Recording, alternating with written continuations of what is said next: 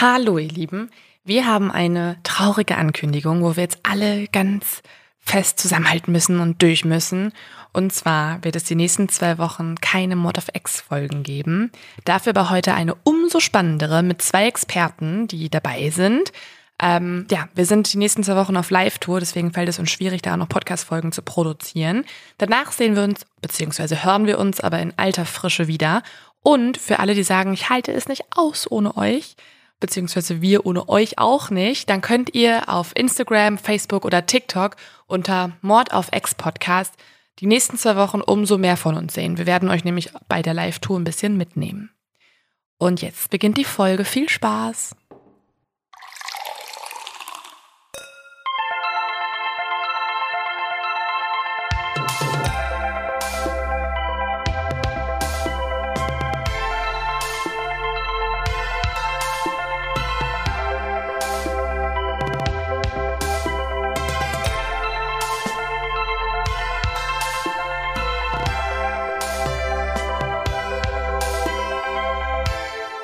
Hallo und herzlich willkommen bei einer neuen Folge Mord auf Ex. Hallo. Wir haben ganz besondere Gäste. Uh. Hallo. Wollt ihr euch selber vorstellen? Sollen wir euch vorstellen? Was wollt ihr? Lieber selber bitte. Wir können uns, glaube ich, selber Okay, vorstellen, oder? Fang du mal an, Richard. Ja. Also mein Name ist Richard Äh, mein Name ist Daniel. und wir machen gemeinsam einen Podcast, der nennt sich Geschichten aus der Geschichte.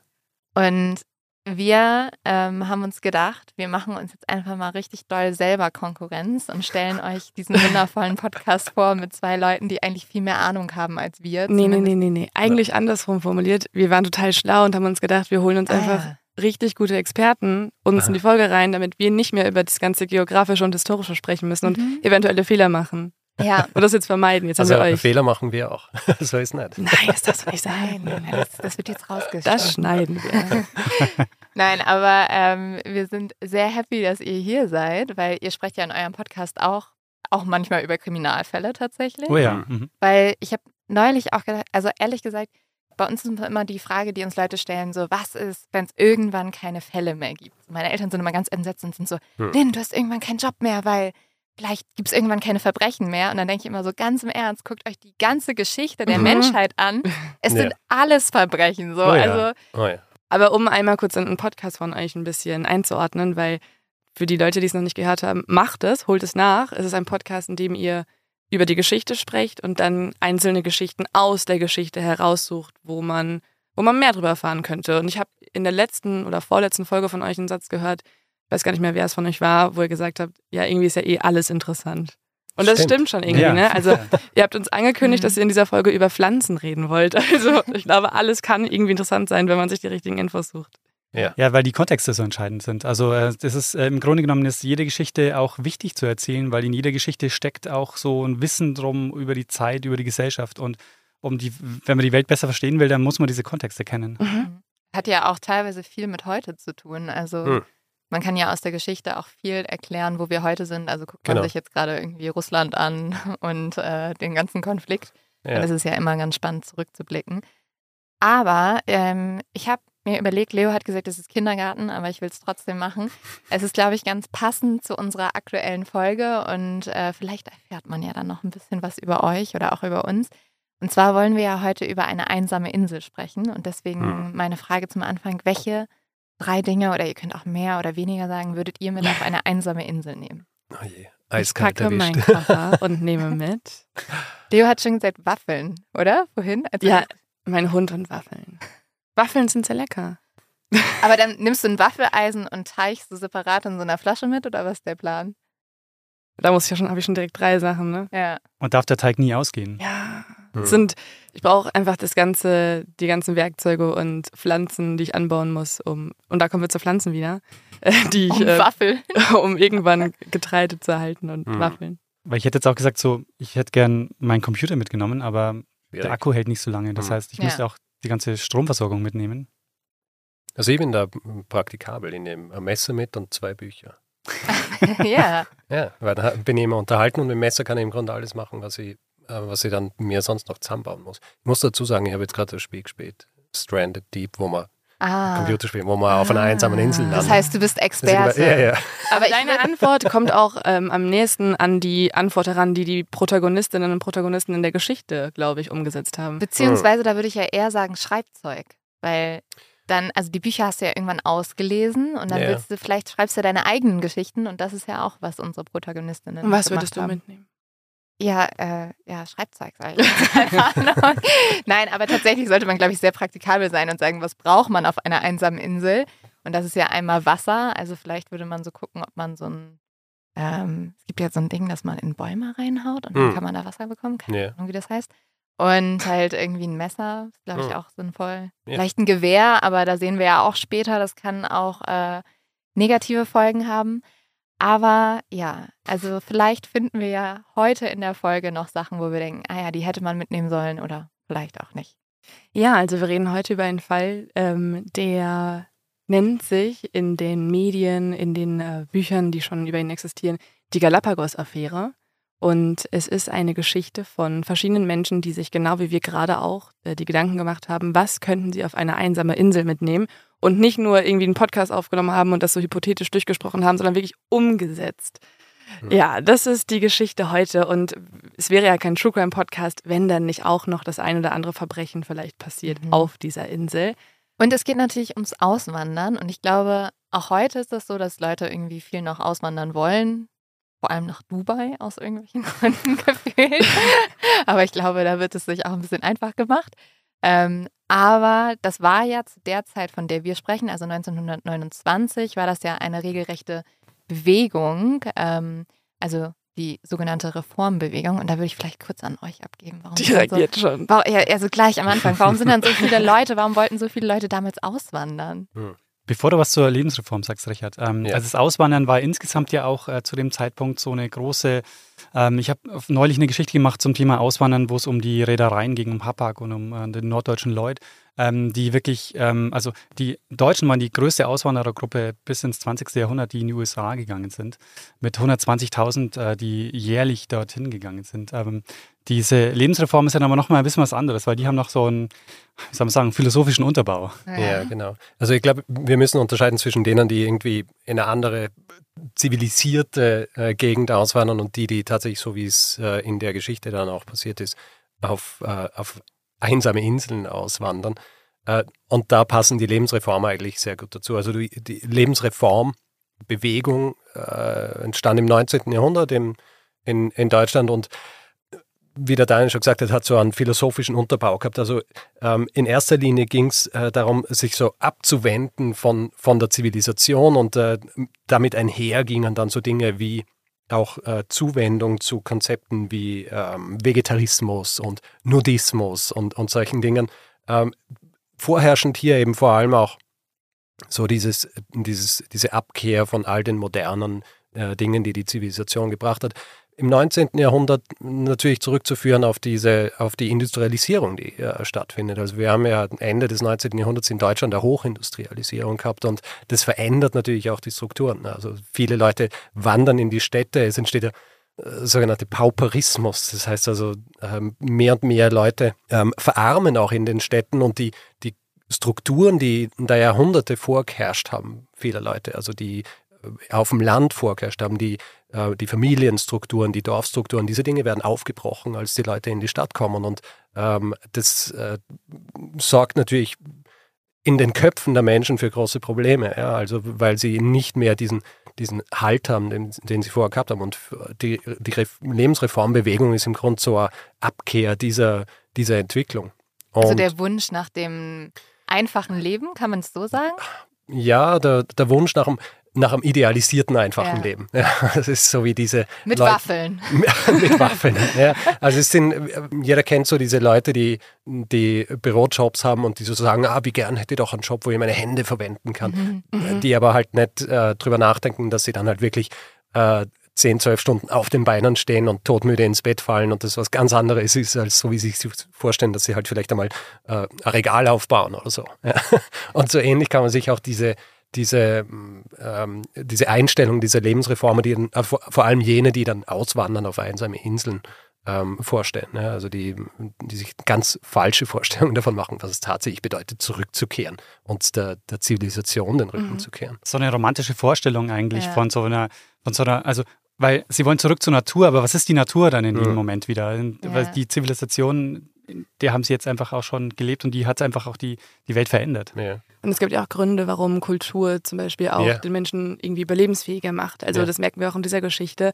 Äh, die Menschen wollten der Kultur entfliehen, der Zivilisation und am Ende hat es genau solche Gesetze gebraucht. Aber ja. ich will nicht zu so viel spoilern. Aber ich, ich finde es so schön, weil du hast eigentlich gerade die perfekte Beschreibung von Friedrich Adolf Ritter ja. gegeben, einem Zahnarzt, der damals sagt, ja, ich möchte genau das machen. Ich habe zwar nie irgendwie jetzt als Zimmermann gearbeitet, aber ich mache genau das. Ich entfliehe Berlin Berlin ist dreckig, laut, da will ich nicht mehr sein. Ich möchte in das Paradies, ich möchte auf eine einsame Insel, die ich mir aber auch nach meinen eigenen Werten schaffe. Und dafür hat er auch die perfekte Begleiterin, das ist nämlich Doris Strauch. Und die lernt er kennen, als er als Zahnarzt ist er viel in Kliniken unterwegs und die arme Dore ist sehr, sehr krank. Und äh, sie hat die multiple Sklerose und so lernt sie auch den charmanten Friedrich kennen. Sie ist eigentlich verheiratet. Sie ist auch eigentlich gegen. Friedrich ja auch. Friedrich auch. Mhm. Friedrich oh. ist auch verheiratet zu dem Zeitpunkt. Und die beiden fangen, also zuerst wird er so ein bisschen so ihr spiritueller Lehrer. Also erstmal ist er natürlich ihr Arzt, dann erzählt er ihr immer so Sachen von wegen so, du bist gar nicht krank. Es geht nur darum, wie du dich fühlst. Und damit ähm, fühlt sich vor allem Dore total verstanden, weil Dore hat auch so ein Ding, die hat schon von ihrer Kindheit gedacht, ich bin eigentlich für was Besonderes bestimmt. Sie ist aber jetzt in so einer Hausfrauenrolle gelandet, wo sie sich so total missverstanden fühlt, weil sie sagt, ich will eigentlich nicht nur irgendwie einen Braten backen und die Küche putzen, was so ein bisschen absurd ist, weil gleichzeitig hat sie aber auch ein sehr konservatives Verständnis von Mann und Frau. Also sie will schon. Sie will Der Mann soll schon alles auch genau. machen, aber sie möchte nicht einfach nur Hausfrau sein, sondern Abenteuer erleben. Und da wirkt Friedrich wie die richtige Person für genau so ein Abenteuer. Ich finde es auch spannend, du hast gesagt, er ist Zahnarzt. Er hat ja davor auch so viele andere Sachen gemacht. Also er hat, ich kann es gar nicht alles aufzählen, Philosophie studiert, irgendwie auch äh, irgendwelche andere, Chemie, Biologie, irgendwelche wissenschaftlichen Fächer noch. Und ähm, hat überall auch mal gearbeitet und man kann auch gar nicht so richtig ihn irgendwo einordnen in irgendeinen Beruf. Und ähm, er ist auf jeden Fall, das muss man festhalten, ein hochgebildeter Mann mit, mhm. mit sehr viel angelesenem Wissen. Er ist auch ein kleiner Philosoph. Also er ist ja äh, sehr großer Nietzsche-Fan. Und da würde ich jetzt, wie gesagt, auch nochmal an euch übergeben, ähm, damit ihr uns vielleicht mal kurz so einordnen könnt. Was heißt das denn? Also an was glaubt Friedrich? Was ist seine Vorstellung von einem perfekten Leben? Ja, das ist ein bisschen schwierig zu sagen bei Nietzsche, an, an was er tatsächlich glaube, an viele Dinge nicht geglaubt hat. Und äh, im Grund hat er sich von vielen Dingen abgewandt, ja, viele Dinge nicht mögen, die einfach vorherrschend waren zu jener Zeit. Also Nietzsche hat nichts gehalten vom, vom Bildungswesen zu jener Zeit, er hat nichts äh, gehalten von der von dieser Art der Demokratie, die existierte. Die Politik hat verachtet. Der, ähm, äh, Frauenverachtung war schon ein großer Teil von, äh, von Nietzsches Philosophie. Also passt es in Doris Weltbild so ein bisschen rein, dass sie sagt, ah, ich brauche schon jemanden, der mich beherrscht? Ja. Ja, Dore ordnet sich komplett unter. Ja, also er wird ja, ja Friedrich wird ja für sie fast wie so ein Gott. Aber mhm. vielleicht hat das mhm. ja dann auch, dass er ja, ich glaube, äh, ich glaub, bei dieser Beziehung von den beiden spielen ja auch äh, unterschiedliche Dinge mit. Also hier die, vor allem die Philosophie von Ritter ist ja nicht nur Nietzsche äh, und es ist nicht nur Lebensreform, vor allem er, äh, er will auf diese Insel und er will sich abkehren von der Zivilisation, aber er sagt ja auch, dass, es, dass er nicht zurückkehren will zu den, zu den Bilden, wie er sie nennt. Man muss dazu sagen, dass er auch zu allen anderen Dingen, die er war, ein ziemlicher Rassist war. Ähm, also die, die Dinge, die er schreibt und wie er sie schreibt, ähm, er also hat Nietzsche jetzt. Ne? Nietzsche und ja, Ritter. Genau. Also Ritter und, selber ja, auch. Ja, also äh, Nietzsche auch und Ritter in und seiner Friedrich Philosophie. dann halt dadurch auch, ne? Ja. Und deswegen, ähm, glaube ich, da spielen mehrere unterschiedliche Dinge mit, die, die ein bisschen eine verworrene Philosophie eigentlich produzieren. Ja. Es ist ein bisschen Flickenteppich bei mhm. ihm. Also weil er ja auch in diesen ganzen Bereichen war und ich glaube auch, es gibt keine so stringentes Denken bei ihm, sondern das ist alles so, er glaubt sich überall das raus, was er so braucht für sein, mhm. für sein Leben. Ja, aber das Gefühl hatte ich bei ihm, also dass er eigentlich die Anerkennung haben möchte und den Zuspruch und nicht so richtig weiß, wohin mit sich und wie er das bekommt und deswegen sich denkt, okay, wie kann ich irgendwas Außergewöhnliches schaffen? Er ist ja auch ein ausgesprochener Narzisst, was wir noch merken werden in dieser Folge. Und sich dachte, wie kriege ich jetzt den Zuspruch, wie kriege ich die Komplimente, ah ja, ich besiedel einfach mal eine Insel alleine. Da soll kein anderer hin, nur ich möchte da naja, wohnen. Er und Dore. Also das ist Und ja, Dore, genau. Er nimmt sie ja mit. Also sie verlassen jetzt beide ihre Ehepartner. Ich glaube, Dores Familie ist auch extrem entsetzt, weil einmal, ja, bricht sie ihre Ehe auf. Zweitens sagt sie jetzt, ah, ich gehe auf eine Galapagos-Insel und ich lasse Deutschland hinter mir. Und ich glaube, die ganze Familie hat auch gedacht, oh Gott, die sehen wir nie wieder. Ähm, und ja, die beiden beschließen jetzt, sie suchen sich eine Insel aus. Dafür gehen sie immer in die Bibliothek in Berlin und schauen mal, was, was gibt es da. Und sie wollen ja eine Insel haben, wo ähm, bisher niemand gewohnt hat. Und da finden sie eine, die gehört zu den Galapagos-Inseln. Und zwar ist das Floriana. Und Floriana, jetzt finde ich tatsächlich, wir haben hier so ein tolles Soundboard. Äh, Leo, kannst du einmal diesen heiligen Sound machen? Wir nehmen sehr professionell in einem Wirtshausstudio auf. Ja, danke, liebe, äh, liebes Herrschaftszeitenteam. Ich weiß nicht, ob ich einen richtigen Button finde. Nein. Doch, den wollte ich. Den. Achso, nee, ich wollte den mit dem. Sie kommen ins Paradies. Sie kommen ins Paradies. Da kommt erstmal die Vorstellung. Sie danach denken, kommt- sie kommen ins Ja. Paradies. Stimmt. Sie kommen ins Paradies. Also, Floriana, das Paradies. wow. Genau. Aber eigentlich empuppt es sich sehr schnell als eine Insel, auf der sie nun überleben müssen. Okay, genug von diesem Soundboard. Im Juli 1929 brechen Dore und Friedrich zu diesem Inselparadies am Ende der Welt auf. Und zwar mit dem Schiff. Und das ging damals alles nicht so schnell wie heute. Also sie brauchen mehrere Monate, um anzukommen. Und dann erreichen sie aber Floriana. Und wie Leo schon an dem schönen Soundboard gezeigt hat, für sie war es erstmal das absolute Paradies. Also sie ähm, Dore beschreibt das, sie hat darüber ein Buch geschrieben, so, so schön, dass sie sagt, ja, wir haben alles erstmal am Strand liegen lassen, haben uns an den Händen gefasst und sind eh, also auf diese Insel draufgelaufen, wie so zwei Kinder, weil alles war so schön. Man hat irgendwie den Sonnenuntergang gesehen, Haie im Wasser. Ich weiß nicht, ob das so schön ist.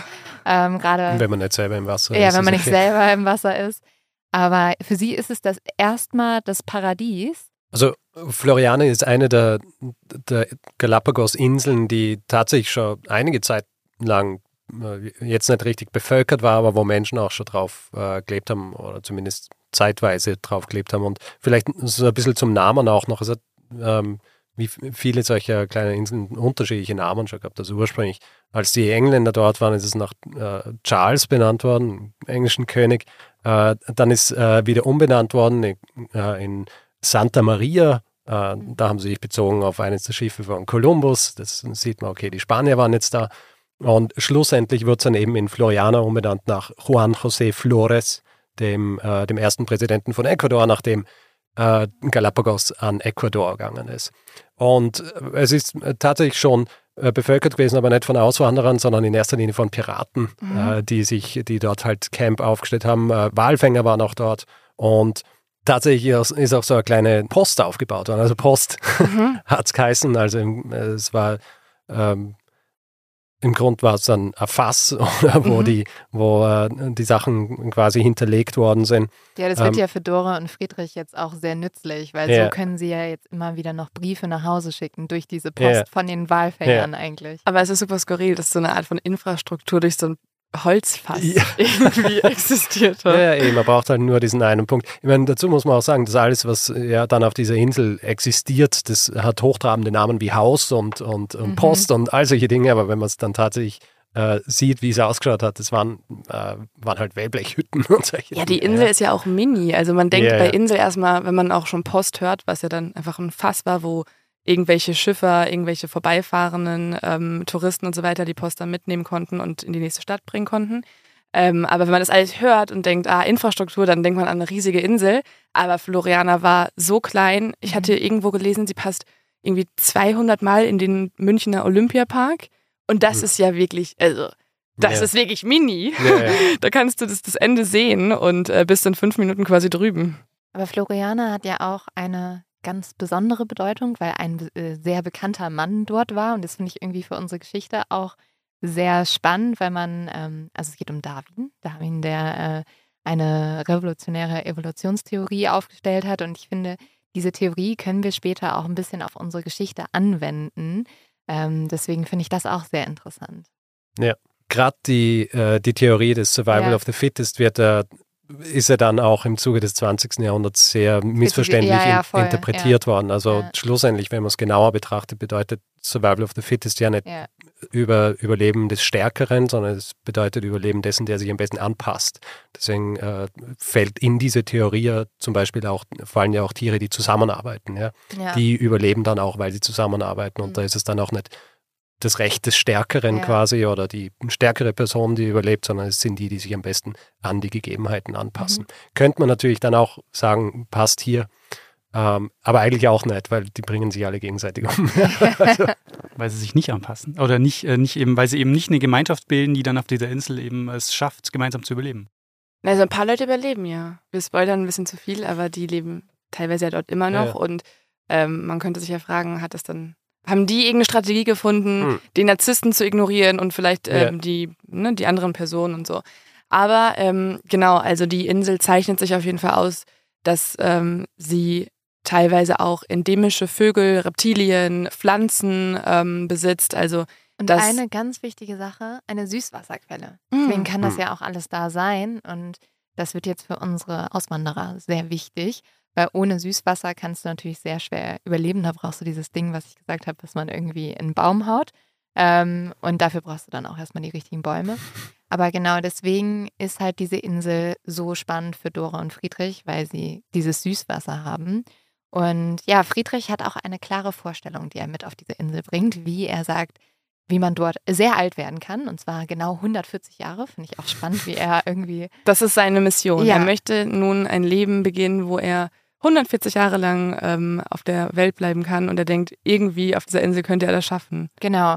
Und zwar durch zwei Sachen. Zum einen ähm, dadurch, dass er halt ähm, die weltlichen Belange hinter sich lässt. Also zum Beispiel jetzt irgendwie sowas mit, ähm, ja, dass man sich zu viel Stress macht, dass man sich zu viel von Werten beeinflussen lässt. Und dann als zweites sagt er, die vegetarische Ernährung ist sehr, sehr wichtig. Also ähm, der Mensch muss sich vegetarisch ernähren und so kann er sehr lange überleben. Das ist auch ganz spannend, weil die Dore, mit der er anreist, die hat tatsächlich auch schon mal so eine ganz strenge Feigendiät durchgeführt, weil sie an sich auch irgendwie die vegetarische Ernährung sehr spannend findet. Und dann hat sie irgendwie gesagt, sie ernährt sich nur von Feigen, aber nach anderthalb Jahren ging es ihr dann nicht mehr so gut. Aber gut. Zu lange? Ja, sie hatte aber auch noch, ähm, also sie musste sehr viel arbeiten, deswegen war es sehr stressig. Aber Essen, das ist auch so, eine, äh, so ein Thema dieser Lebensreformer gewesen. Mhm. Die haben auch sehr spezielle Vorstellungen gehabt, ähm, wie, ähm, wie sie sich ernähren sollen. Also Richard, du hast mal eine Geschichte gemacht über den Kokovorismus. Das ist auch so eine Lebensreformbewegung gewesen. Die haben einfach sich nur von Kokosnüssen ernährt. Oh wow. Wie lange funktioniert sowas dann? Ähm, äh, nicht wahnsinnig lang. also das ist tatsächlich einer gewesen, der 15 Jahre vorher was ganz Ähnliches gemacht hat, wie, ähm, wie das, über was wir jetzt sprechen. Der ist ausgewandert auf einer Insel, interessanterweise auch am Äquator, aber im, im, ähm, quasi auf der anderen Seite der Welt. Mhm. Und äh, auch ein Deutscher, Engelhardt hat der geheißen und der hat, wie soll ich sagen, seine Philosophie war noch ein bisschen mehr out there, was wir jetzt besprechen. Der war tatsächlich der Meinung, dass die Kokosnuss, äh, dass man die Kokosnuss anbeten soll und dass man sich in erster Linie von Kokosnüssen ernährt. Ja, also für Leute, die Kokosnüsse mögen, wahrscheinlich die perfekte ähm, Philosophie, aber für ihn hat es schlussendlich auch nicht funktioniert. Ist auch ähm, endet ähnlich schlecht für beinahe alle Beteiligten, die dann dorthin kommen. Aber hat er dann irgendwann, ja. also ist er daran gestorben, an seiner Art von Ernährung? Oder hat er gesagt, okay, fuck it, ich esse wie ein Schnitzel? Ähm, Gab es keins. er ist gestorben. Ah, okay. Ja, gut. Also deswegen vielleicht doch nicht nur Kokosnüsse essen. Hm. Und das haben ja tatsächlich Dora und Friedrich auch nicht vor. Sie wollen ja ähm, also vegetarisch essen, da kann er noch wesentlich mehr essen. Auch wenn wir hier im Wirtshaus sitzen und vielleicht, nein, die haben auch ganz tolle vegetarische Gerichte, aber gut. Ähm, und damit nehmen sich Dora und Friedrich jetzt verschiedene Sachen mit auf die Reise, um dort halt besser zu überleben. Und da äh, gibt es sogar noch ein paar mehr Punkte als das, was wir vorhin aufgezählt haben. Sie nehmen zwei Badewannen aus Zink mit. Das ähm, finde ich auch ein sehr großes Reisegepäck. Dazu eine komplette Werkbank, Draht, Seile, Dachpappe, mehrere Pflanzen und Samen, 100 Meter Baumwollstoff, Besteck und Geschirr. Man muss halt natürlich bedenken, die sind ja mit dem Schiff angereist, da konnte man damals auch mehr mitnehmen. Ähm, wenn ich jetzt überlege, ich reise mit einer ganzen Badewanne, kann ich mir kaum vorstellen. Und sie machen noch etwas, das finde ich extrem Ja. absurd, jetzt so auf mein ja, zivilisiertes Weltbild bezogen. Ähm, sie lassen sich alle Zähne ziehen, weil sie der Meinung sind oder die Angst haben, dass sie Zahnschmerz bekommen könnten. Und auf einer einsamen Insel ist ja sehr kompliziert, es sich dann irgendwie noch behandeln zu lassen. Deswegen haben sie die Methode, okay, wir lassen sie uns einfach alle ziehen und nehmen uns noch ein Gebiss mit. Obwohl ich das im Nachhinein nicht so ganz verstanden habe, weil Friedrich ist ja Zahnarzt. Also warum haben sie nicht einfach das Equipment mitgenommen, Mhm. damit sie die Behandlung dort durchführen können? Aber das ist wahrscheinlich dann also mit Betäubungsmitteln und so auch ein bisschen schwieriger. Aber seltsam ist ja, dass sie ein Gebiss mitnehmen. Und es kommt ja dann Ja. noch später noch ein zweites Gebiss dazu, Ja. äh, das dann äh, Dore bekommt. Aber meine, das hätten sie zumindest machen können, dass sie noch ein zweites Gebiss äh, sich mitnehmen. ja, auf sie jeden teilen Fall. sich jetzt halt dieses eine Gebiss. Ähm, ja. Dore widerspricht dem Ganzen ja auch in ihrem Buch. Also da meint sie tatsächlich, sie hätte sich nicht die Zähne ziehen lassen und es war ganz schmerzhaft, weil sie dann diese Behandlung ohne Betäubung durchführen musste. Aber also gerade auf den Filmen, was man so sieht, sieht es halt auch so aus, als hätte sie keine Zähne und würde dieses Gebiss einsetzen. Ja, also es gibt tatsächlich viele Fotos und Videos von den Auswanderern. Ähm, später kommt nämlich auch noch ein Millionär vorbei, der die alle noch filmen möchte und fotografiert und so weiter. Aber auf diesen Fotos sieht man gerade auch die Freude an dem Gebiss oder daran, dass sie halt dieses Gebiss irgendwann geschenkt bekommen. Und ähm, ja, das war, ich glaube, wenn man eine der ersten Sachen, die man bei Google findet, wenn man Galapagos-Affäre eingibt, ist äh, Zähne. Das kommt dann als eines der ersten Suchergebnisse. Ja. Aber das ist ja auch ein bisschen absurd. Also Friedrich hat tatsächlich, glaube ich, sich auch die Zähne ziehen lassen, weil er dachte, dass man dann auch mehr schmecken kann oder hat es zumindest behauptet. Er schreibt es in seinen Briefen. Ja. Er hat gesagt, die Welt ist viel, viel schöner ohne Zähne. Er hat jetzt erst begriffen, wie gut alles schmeckt. Das ist super, weil ich kriege bald äh, vier Weisheitszähne gezogen. Da werde ich jetzt an Friedrich denken. Einfach nochmal seine Briefe Ja, lesen. werde ich für tun. Aber genau, die beiden landen jetzt auf Floridana und die denken erstmal, es ist total schön, aber schnell stellt sich dieses Paradies halt als nicht so idyllisch und vor allem so einfach heraus, wie sie am Anfang gedacht haben. Das liegt zum einen darin, dass Dore ja MS hat und deswegen natürlich auch nicht so gut gehen kann. Also sie hat so einen Gehstock und sich darüber aber auch über eine Insel ohne Infrastruktur zu bewegen, hm, ist natürlich auch nicht so einfach. Dazu kommt, die beiden haben sehr viel zu Hause vergessen und unter anderem zum Beispiel auch Lampen und ähm, die sind sehr nah am Äquator und deswegen geht halt das Licht immer schon um 18 Uhr aus und sie können gar nicht alles schaffen, was sie sich für den Tag vorgenommen haben. Und so sind sie sehr auf die Mitbringsel von vorbeifahrenden Schiffen angewiesen und bitten die halt immer, ihnen irgendwas mitzubringen. Und auch die heilige vegetarische Ernährung klappt nicht so ganz. Das liegt halt daran, dass die Vorräte sehr schnell aufgebraucht sind und das Anpflanzen, sie haben ja Samen mitgebracht, das geht halt nie so schnell, wie sie geplant haben. Und deswegen müssen sie auch zumindest am Anfang Fleisch essen. Die Frage ist dann, ob sie halt weiterhin Fleisch gegessen haben. Friedrich sagt ja eigentlich nicht, aber das wird für unsere Geschichte, glaube ich, auch noch interessant. Also, dass sie es erstmal brechen, kann man schon mal festhalten. Und darüber äußert sich Friedrich auch in vielen Briefen. Also, der sagt dann, ja, meine Philosophie ist eigentlich die des äh, Verzichts, aber ähm, sobald ich darauf angewiesen bin oder an dem Mordprozess eines Tiers, so nennt das irgendwie, ähm, beteiligt war, ist es meine Pflicht, dies auch zu essen, weil es sonst Verschwendung wäre. Also man merkt dann bei Friedrich sowieso, der ändert seine eigene philosophische Ausrichtung noch einige Male. Ich glaube, es ist ja auch so ein bisschen jetzt, man merkt auch so die, die Grenzen der, der, der Philosophie versus sie sehen jetzt, was die tatsächliche Realität ist. Ja. Ja. Also, äh, ja, eventuell muss man halt doch Fleisch essen, weil es gibt halt keine andere Möglichkeit. Ja. Und was auf jeden Fall auch sehr spannend ist, Friedrich möchte der Welt schon erzählen, was er dort erlebt und schreibt immer wieder Artikel darüber. Er ähm, schickt diese Artikel dann an verschiedene Zeitungsredaktionen in Europa. Die veröffentlichen auch äh, die Geschichte von, sie nennen das dann so Adam und Eva im Paradies, also die Aussteiger, die ins Paradies gegangen sind und erfinden auch so ein paar Gerüchte. Also zum Beispiel in einem Artikel steht, dass die beiden ähm, nackt auf der Insel leben und nur immer Stiefel tragen würden, weil sie dann nicht von den Dornen gestochen werden. Ja, sie, es wird das halt auch stimmt so ein bisschen, nicht alles. Also- Ja, aber sie machen es halt auch so wirklich zu diesem, ja, auch fast ein bisschen sexuellen Paradies, was sich die Leute vielleicht zu Hause gerne vorstellen würden. Ah ja, da laufen die alle nackt rum und haben Spaß und es ist alles wunderschön. So. Und vor allem, glaube ich, gerade in dieser Zeit, weil, also man muss sagen, zu Hause in der Zivilisation ist auch vieles nicht so schön. Wir haben gerade eine Weltwirtschaftskrise. Da sind die Leute ganz begeistert von diesen Geschichten. Und Friedrich schmückt das auch alles sehr aus und sagt auch, dass alles ganz gut klappt. Was auch ganz lustig ist, weil er macht selber gar nicht so viel. Also er lässt vor allem die arme Dore alles für ihn machen, sagt am Ende aber, ah, mein Garten, mein Haus, habe ich alles so schön gemacht. Und das Spannende hieran finde ich auch dieser Widerspruch. Also einerseits möchte er, dass die ganze Weltpresse über ihn schreibt, andererseits sagt er, aber ich möchte hier ganz alleine sein und ich möchte weit weg von dieser doofen Zivilisation sein, aber gleichzeitig möchte er dort auf jeder Titelseite sein. Ja, und das führt auch zu einer Sache, die er eigentlich immer vermeiden wollte, denn Friedrich möchte ja, ähm, hat er ja sehr, sehr oft gesagt, alleine leben. Er möchte alleine mit Dore auf dieser Insel sein, ohne irgendwelche anderen Menschen. Aber das Problem ist, wenn man darüber so viel schreibt und diese Poststelle immer wieder befüllt mit neuen Artikeln, dann ähm, werden auch einige andere Menschen darauf aufmerksam und so kommt es dazu, dass immer mal wieder Touristen vorbeifahren und viele davon bleiben auch nicht lang. Die merken recht schnell, okay, hier kann man jetzt nicht ganz so geil leben, wie ich dachte und hauen dann wieder ab und das macht Friedrich dann sehr glücklich, denn mit jedem wiederfahrenen Tourist hat er seine Insel wieder für sich. Bis auf eine Familie, die heißen die Widmers und die haben sich jetzt entschieden, auch dort auszuwandern und zu bleiben.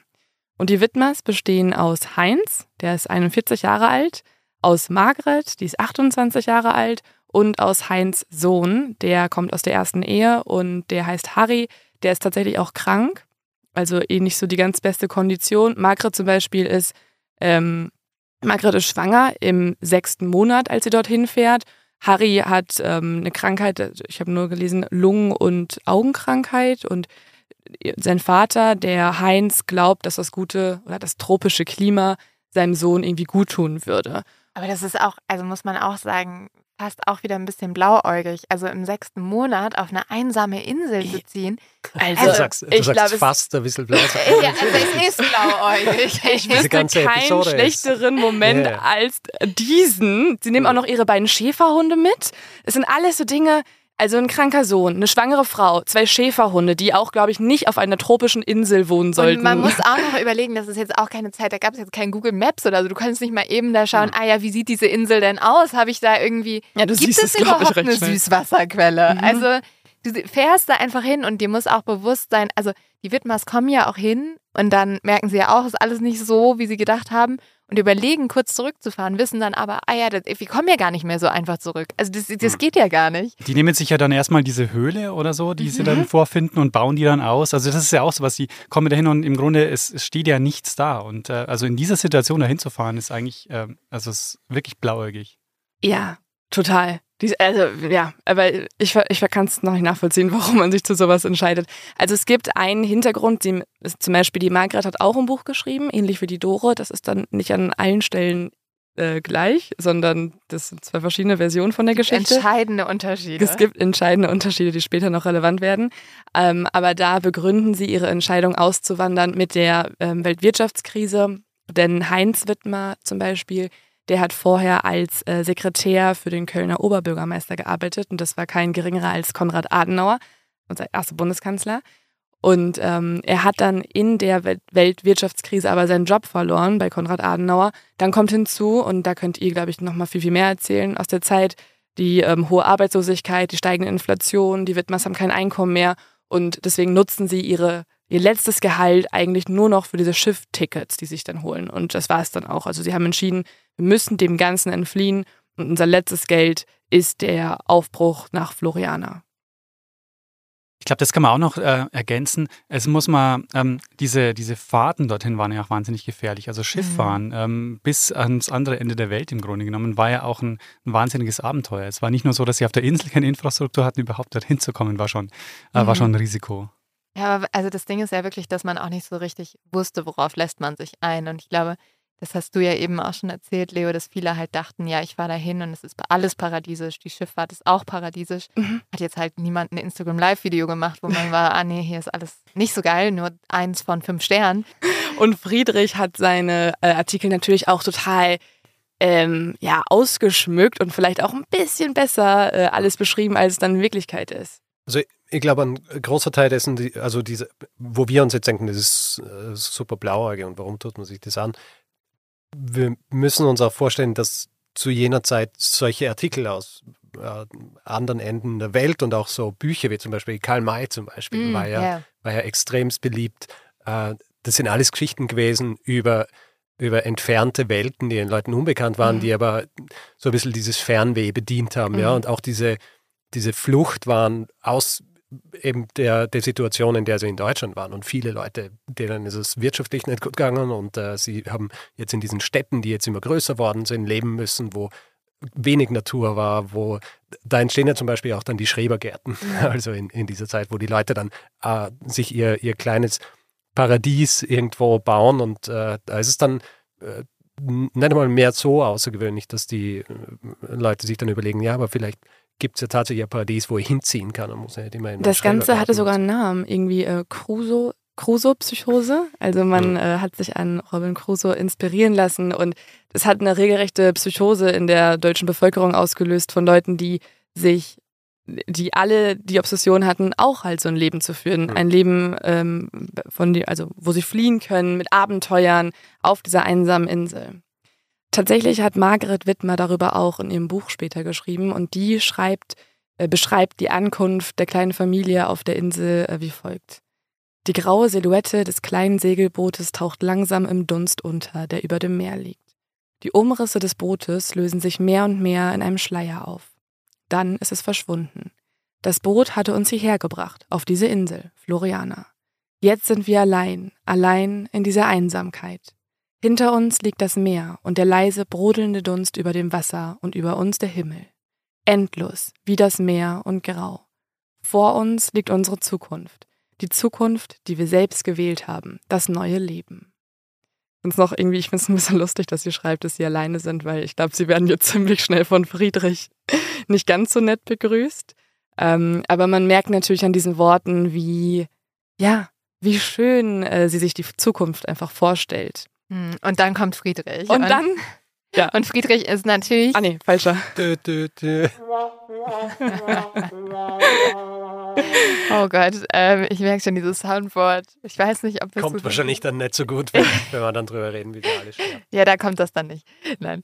Aber ja, also genau. Friedrich ist natürlich gar nicht glücklich über diese Neuankömmlinge. Und auch Dore ähm, verachtet die eher ein bisschen. Das liegt auch daran, dass Margret so sehr diesem Bild der typischen Hausfrau entspricht, dass Dora eigentlich ja nicht mag, was ich, also ich finde das immer noch alles super widersprüchlich bei Dora, weil sie sich ja gleichzeitig so ihrem Friedrich total ergibt. Also, also nur noch mal, um das zu verdeutlichen, in Doris Buch beschreibt sie Friedrich auch immer wieder als Gott. Mhm. Also wirklich sagt sie mein, mein Friedrich Gott. Und dann denke ich, okay, wow, also da war wirklich kein Gleichgewicht da. Aber der Grund, warum gerade die, die Ritters ähm, sich mit den Widmers nicht so gut verstehen, ist, liegt ja auch in deren Wesen. Also die Widmers sind eine vollkommen andere Familie.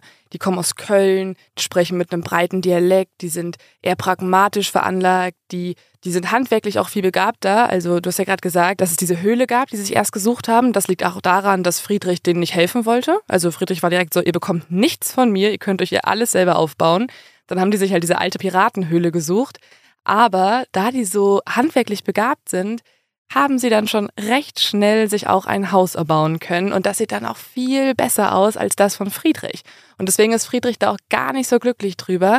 Denn er und Dore, die versuchen schon sehr, sehr lange so ein, so ein rundes Haus zu bauen. Irgendwie so eine spezielle Architektur, die sich da vorstellen. Und der Heinz ist da viel effektiver und kann sich dann recht schnell halt diese Hütte äh, stellen. Und da merkt Friedrich auch schon, okay, das ist viel praktischer, das ist viel gemütlicher. Vielleicht sollte ich mich dann doch mal mit denen ganz gut verstehen.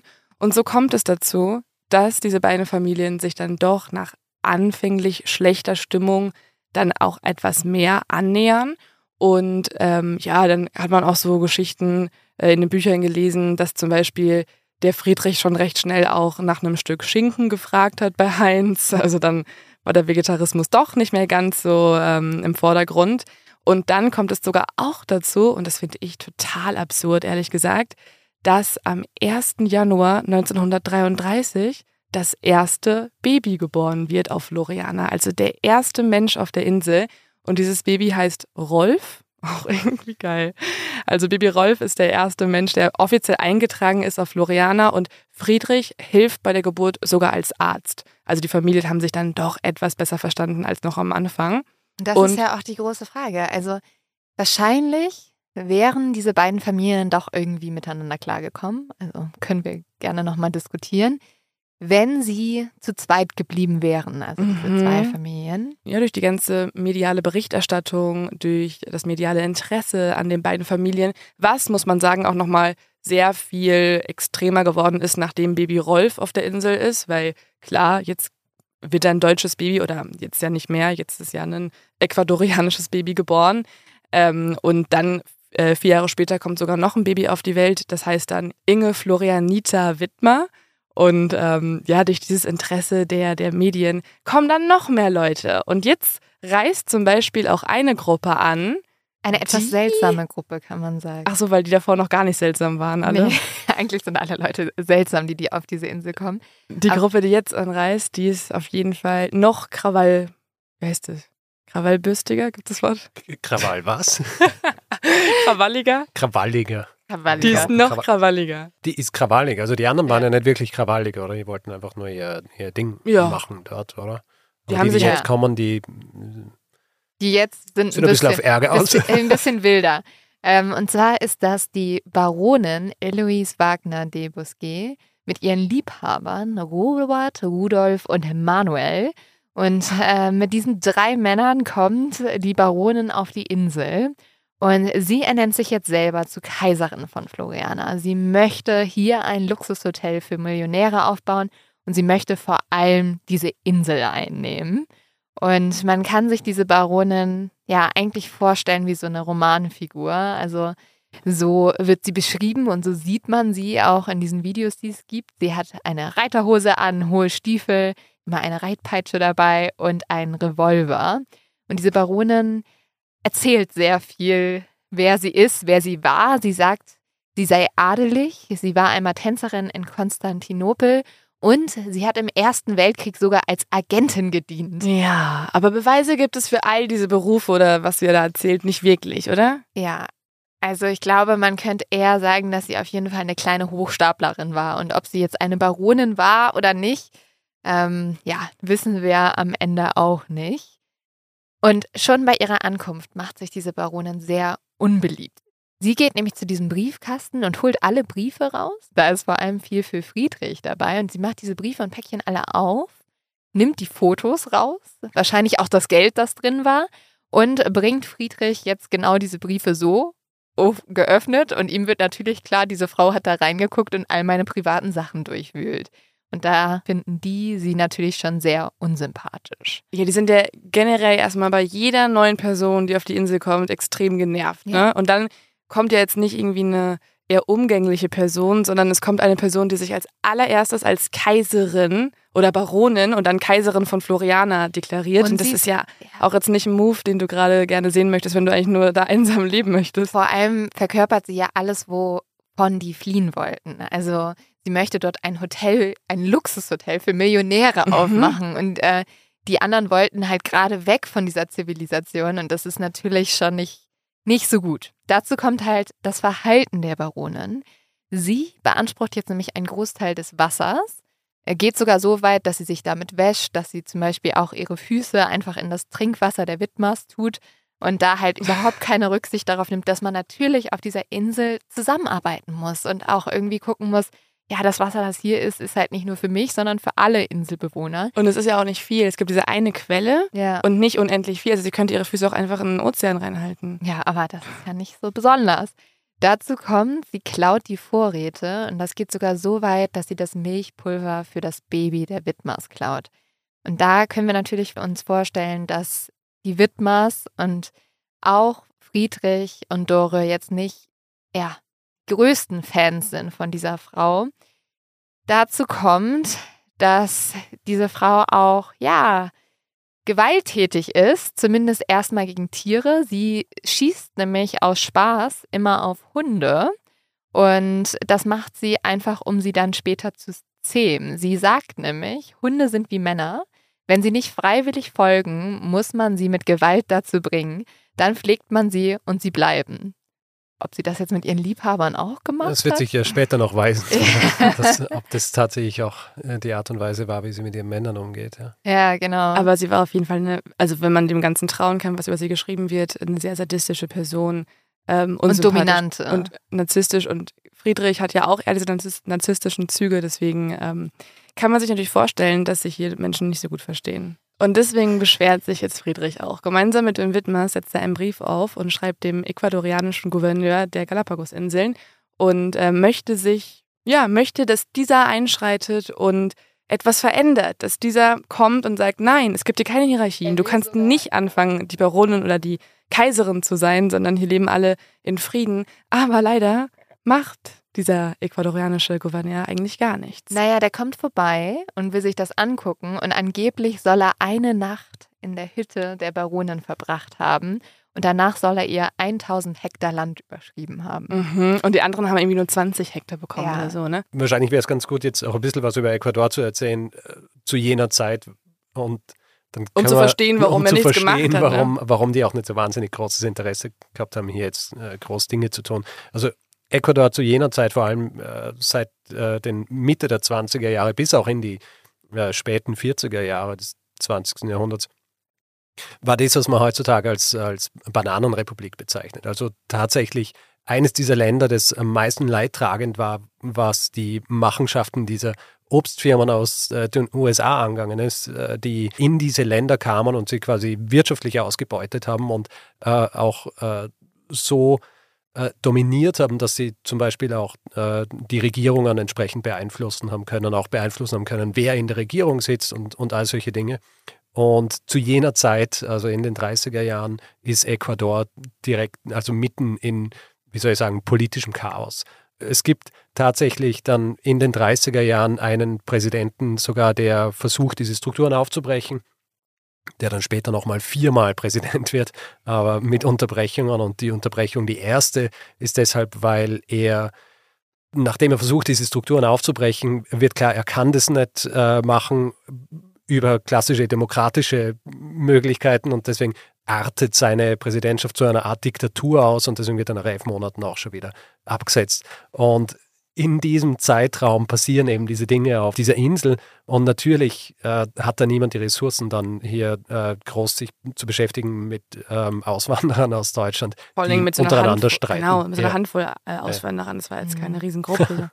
Und so kann die Baronin halt ihr Treiben weiter fortführen auf dieser Insel. Das wird ja aus vielen Gründen ja kritisiert. Zum einen, weil sie sich halt wirklich so schlecht verhält. Zum zweiten, glaube ich, haben die Widmers und auch Dore verachten so sehr diese Sache, dass sie irgendwie drei Liebhaber hat und dort ein sehr wildes Leben führt. Und dann ist halt der Punkt, dass sie ja gewalttätig ist. Also sie soll auch nicht nur auf Hunde geschossen haben, sondern tatsächlich hat sie auch einmal auf einen Dolmetscher geschossen, der vorbeigekommen ist und dem schießt, hat sie einfach in den Bauch geschossen. Und zum Glück konnte Friedrich ihm dann das Leben retten, aber ansonsten hätte die Baronin tatsächlich die erste Person in unserer Geschichte umgebracht. Die Baronin ist auf jeden Fall Trouble. Kann man, glaube ich, schon mal festhalten. Ja, und Insel. sie, sie behandelt auch ihre Sklaven nicht gut. Also zumindest einen. So nennt sie auf jeden Fall schon Sklaven. Ja, also so hat sie die auch genannt anscheinend. Und der eine, Rudolf, der wird immer wieder geschlagen von der Baronin und von dem zweiten Mhm. Liebhaber Robert. Und zwar so doll, dass Rudolf irgendwann flieht.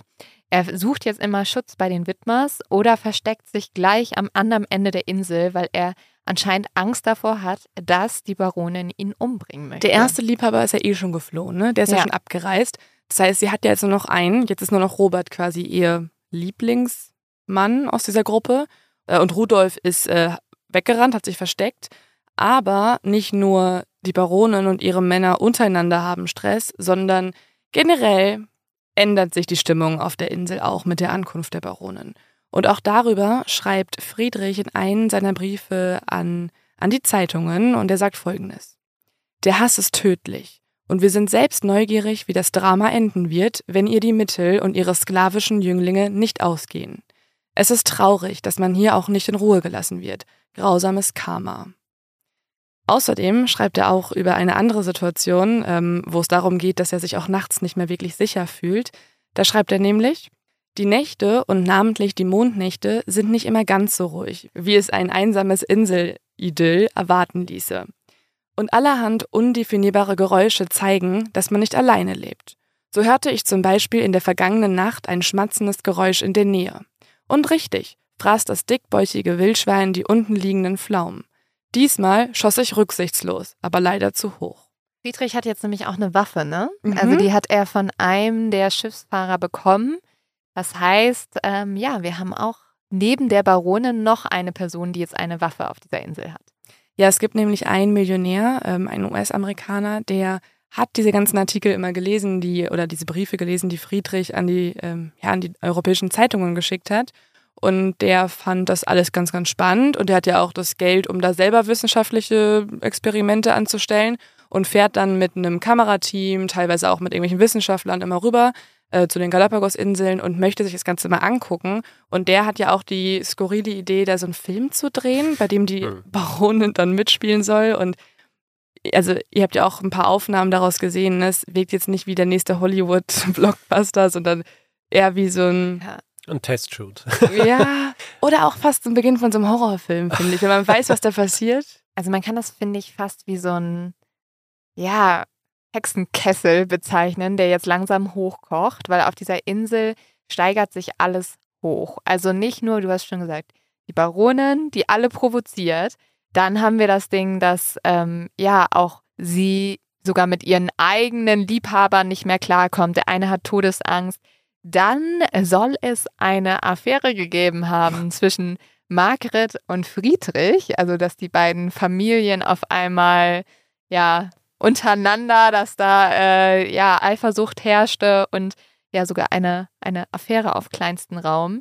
Und Dore und Friedrich haben sich halt auch nicht mehr gut verstanden. Nee, also Dore ist jetzt endlich mal an dem Moment, wo sie realisiert, dass Friedrich vielleicht doch eher ein Egomane ist, der mehr damit beschäftigt ist, ähm, dass er die Posttonne durchgehend anstarrt, bis die wieder geleert wird und er seine Geschichten in die Welt tragen kann und ihr eigentlich gar keine Aufmerksamkeit mehr schenkt. Eigentlich im Gegenteil. Es gibt Berichte, dass er sie schlagen soll, dass er sie kontrolliert, missbraucht, dass sie diejenige ist, die ähm, die ganze Arbeit verrichtet und auch mit ihrer Erkrankung nicht gerade das Beste für diese Frau. Und deswegen merkt sie recht schnell, das alles ist hier auf jeden Fall nicht das Paradies. Friedrich rät ihr dann auch, ja, wenn du es so kacke findest, dann reist doch bitte einfach nach Hause. Er fordert sie sogar auf, dass sie wieder abreisen soll, aber sie hat sich da ja auch alles mit aufgebaut. Das heißt, sie möchte jetzt nicht einfach wegen diesem einen Mann halt wieder gehen. Aber was man auf jeden Fall festhalten kann, dadurch, dass es hier einfach keine Ordnungsstrukturen und keine Regeln gibt, kommt es eben zu diesem Problem. Also eigentlich wie so ein Experiment, dass man an diese Menschen oder unfreiwillig haben diese Menschen dieses Experiment durchgeführt, um zu gucken, können wir ohne Regeln und ohne Gesetze leben? Und ehrlicherweise merkt sie sogar jetzt schon, eigentlich eher nicht. Also wir haben diese persönlichen Beziehungen, die jetzt alle schwierig werden. Dazu kommt, es gibt eine unglaubliche Dürre. Also die Süßwasserquelle wird jetzt also versickert so ein bisschen. Ganz viele Tiere sterben, die Pflanzen gehen ein. Und die Zigaretten sind ausgegangen. Zigaretten die gehen Baronin aus. hat keine Zigaretten mehr. Also alle sind total ja am Rande der Verzweiflung und ähm, ja warten darauf, dass sich es bessert. Und jetzt passiert im März 1934 das große Unglück oder das große Geschehen, um das sich ja auch ein bisschen unsere Folge dreht, nämlich auf seltsame Art und Weise verschwinden die Baronin und ihr Liebhaber Robert einfach. Von einem auf den anderen Ja, Tag. und sie werden nie wieder auftauchen. Man wird sie nie finden. Ja. Und was genau passiert ist, weiß man auch bis heute nicht. Es gibt aber verschiedene Berichte der übrig gebliebenen Inselbewohner. Wir fangen mal an mit dem Bericht, was ja die Unfalltheorie oder nicht Unfalltheorie, sondern Die harmloseste die Theorie harmloseste ist, ne? Theorie ist. Die Widmers erzählen nämlich, und das erzählen sie jetzt zum einen Friedrich und Dore, aber auch der Welt später, dass die Baronin und ihr einer Liebhaber Robert einfach ein vorbeifahrendes Schiff genommen hatten, wo Freunde von ihnen zufälligerweise vorbeigekommen wären. Und sie wären dann auch zu den Widmers gegangen, hätten sich verabschiedet, hätten gesagt, ja, ähm, weil der andere Liebhaber hat ja noch bei den Widmers gehört, ja, er soll doch bitte einfach auf die Tiere aufpassen, die Habseligkeiten übernehmen. Und dann hätten sie sich verabschiedet, wären auf dieses Schiff gestiegen und so verschwunden und glücklich in den Sonnenuntergang gesegelt, wahrscheinlich. Also genau davon gibt es eigentlich nur die Berichte von den Widmers und es gibt auch eigentlich kein Lebenszeichen mehr von der Baronin und dem Liebhaber danach. Also die wurden nie wieder gesichtet. Es wurde nicht übertragen, wo die gelandet sind, wo die mit dem Schiff angehalten Mhm. haben. Man weiß auch nicht, wer sie mitgenommen haben soll. Denn hinzu kommt, dass man auch e- ehrlicherweise nie so ein Luxusschiff gesehen hat, was die, was sie ja eigentlich angekündigt hätte. Und auch die Hütte, in der sie gelebt haben, da war auch, da waren auch alle Sachen noch drin. Also die haben auch nichts mitgenommen. Ja, also Das ist selbst schon verdächtig, ja. so ihre wichtigsten Habseligkeiten haben sie zurückgelassen. Und das finden natürlich auch Dore und Friedrich total merkwürdig. Dazu kommt, dass sie Schüsse und Schreie vernommen haben. Mhm. Und deswegen sind sich Dora und Friedrich sicher, sie haben einen Mord mitbekommen. Und sie sind sich sicher, dass die Widmers vielleicht auch oder sehr wahrscheinlich mit der Hilfe von Rudolf, Rudolf ist ja der zurückgelassene Liebhaber, Mhm. der um sein Leben gebankt hat, der anscheinend auch wirklich was gegen die Baronin hatte, ähm, ja, sich der Baronin und des anderen Liebhabers entledigt hätten. Und sie schreiben jetzt sogar einen Brief nach Deutschland. Das ist ein Hilfegesuch. Sie sagen, rettet uns, wir sind Zeugen eines Mordes geworden und nun erwartet jeden von uns eine tödliche Kugel im Busch. Und das wird tatsächlich die Theorie sein, bei der Dore und Friedrich bleiben. Sie glauben, die Baronin und Robert wurden von den Widmers ermordet, zusammen mit dem Liebhaber Rudolf. Vielleicht sollte man auch noch dazu sagen, dass ja der Lorenz, ähm, Lorenz ist ja Hauptnutznießer des äh, Verschwindens, weil äh, lauter Geschichten von, Ja. von Widmer hatten sie ja gesagt, ja, nimm dich unserer Habseligkeiten an und so weiter und er nimmt sie und verkauft alles. Also er ist derjenige, der tatsächlich profitiert davon, dass die beiden weg sind. verkaufen richtig die Habseligkeiten. Das ist für mich fast so eins der größten Indizien dafür, dass es vielleicht dann doch kein freiwilliges Verschwinden war, weil Hm. man hätte das wertvollste Gut und Hab ja schon mitgenommen. Ja, und es gibt auch verschiedene Geschichten, die die erzählen. Also zum Beispiel erzählt der Rudolf Lorenz auch einmal, dass ähm, die Baronin, dass die vielleicht einfach Selbstmord begangen hat mit ihrem Liebhaber, dass die einfach ins Meer gelaufen wären und dort von den Haien aufgefressen wurden, Hm. nachdem sie ertrunken wären. Und das sind alles so Sachen, ja, wo man natürlich sehr, sehr stutzig wird. Aber, wie ich ja gerade schon einmal angekündigt hatte, Rudolf Lorenz, der bricht 1934 selbst dann auf. Also er fährt mit einem Seemann und einem Schiffsjungen äh, zu einer weiteren Insel. Doch auf dem Weg dorthin gibt es ein Schiffsunglück. Der Schiffsjunge, der ertrinkt. Zumindest konnte man ihn nie wieder finden. Der wurde einfach nicht mehr gesehen. Und die anderen beiden Männer müssen dann auf eine andere Insel gehen, um irgendwie zu überleben, weil deren Schiff halt nicht mehr existiert. Und dort verdursten sie. Das heißt, wenn Rudolf Lorenz den Mord begangen haben soll, dann hat es ihm nicht ganz so viel gebracht, weil er war wenige Monate dann selber tot. Also wir haben jetzt einmal kurz zur Erinnerung auf dieser Insel Vielleicht müssen wir echt mal aufzählen, Ja, wie viele Menschen Nur schon. noch die Widmers und Friedrich und Dora. Also eigentlich die Leute, mit denen das angefangen hat, mit denen die auch zuerst auf der Insel waren, die sind jetzt noch da. Aber es wird noch mehr unglückliche Todesfälle geben auf dieser Ja, Insel. es stirbt noch eine Person. Es stirbt noch eine Person. Und zwar passiert das am 21. November 1934.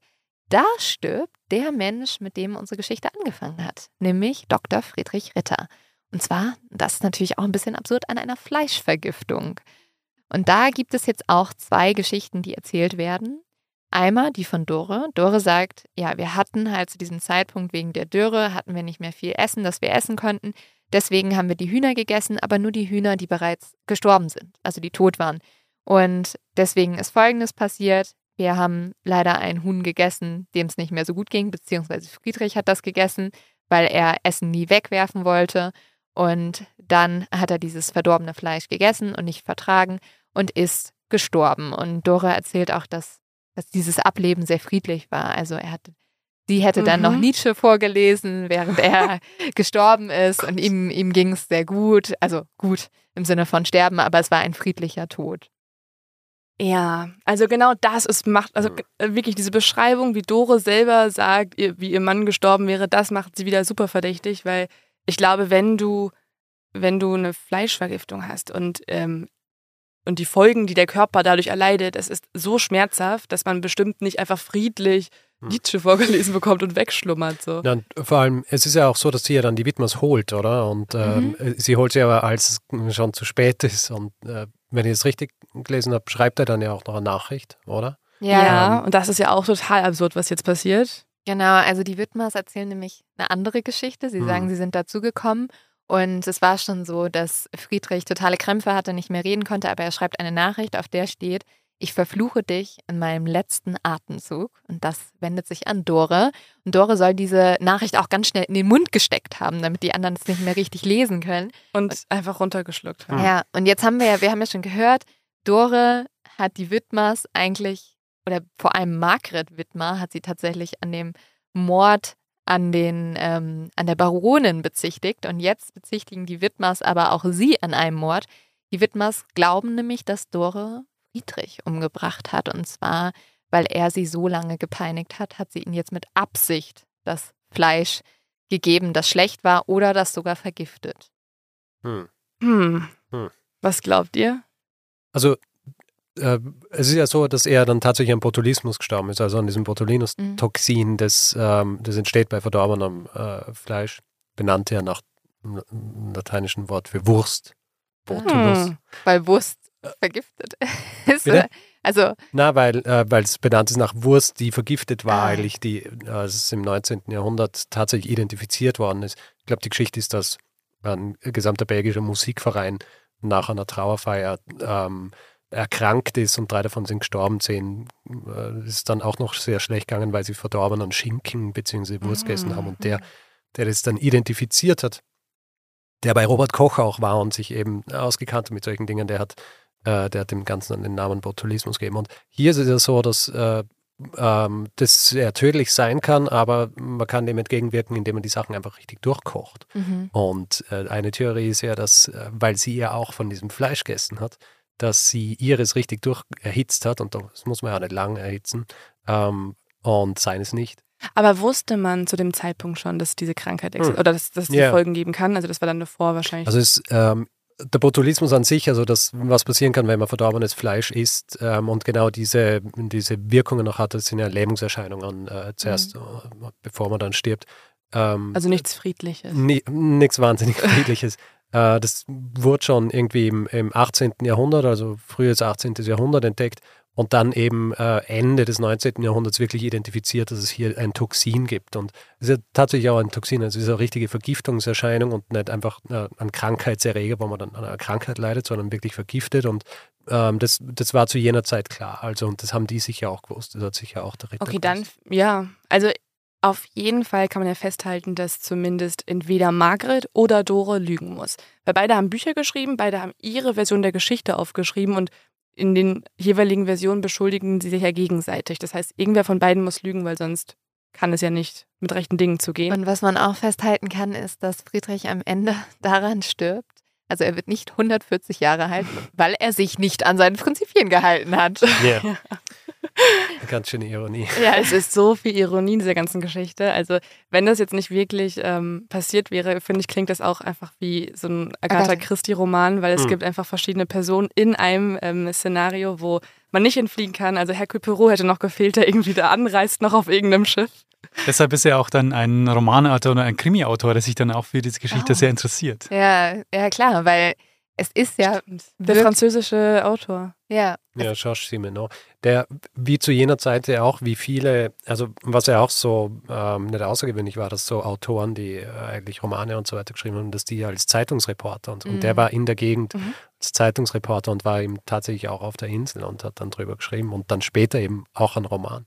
Aber trotzdem konnte er nicht richtig aufdecken, was passiert ist. Ne? Also er hat es dann eher ähm, nochmal literarisch verwertet. Aber Hm. das finde ich auch so spannend daran, dass halt, wie du davon erklärt hast, dadurch, dass halt Ecuador selber so viele Probleme intern hatte, ist ja auch nie irgendwelche, sind ja nie irgendwelche Ermittlerinnen, Polizisten und so weiter dorthin gefahren ähm, und wollten das mal aufklären, weil niemand wirklich daran Interesse hatte, herauszufinden, was passiert ist. Und deswegen können wir da auch nur spekulieren.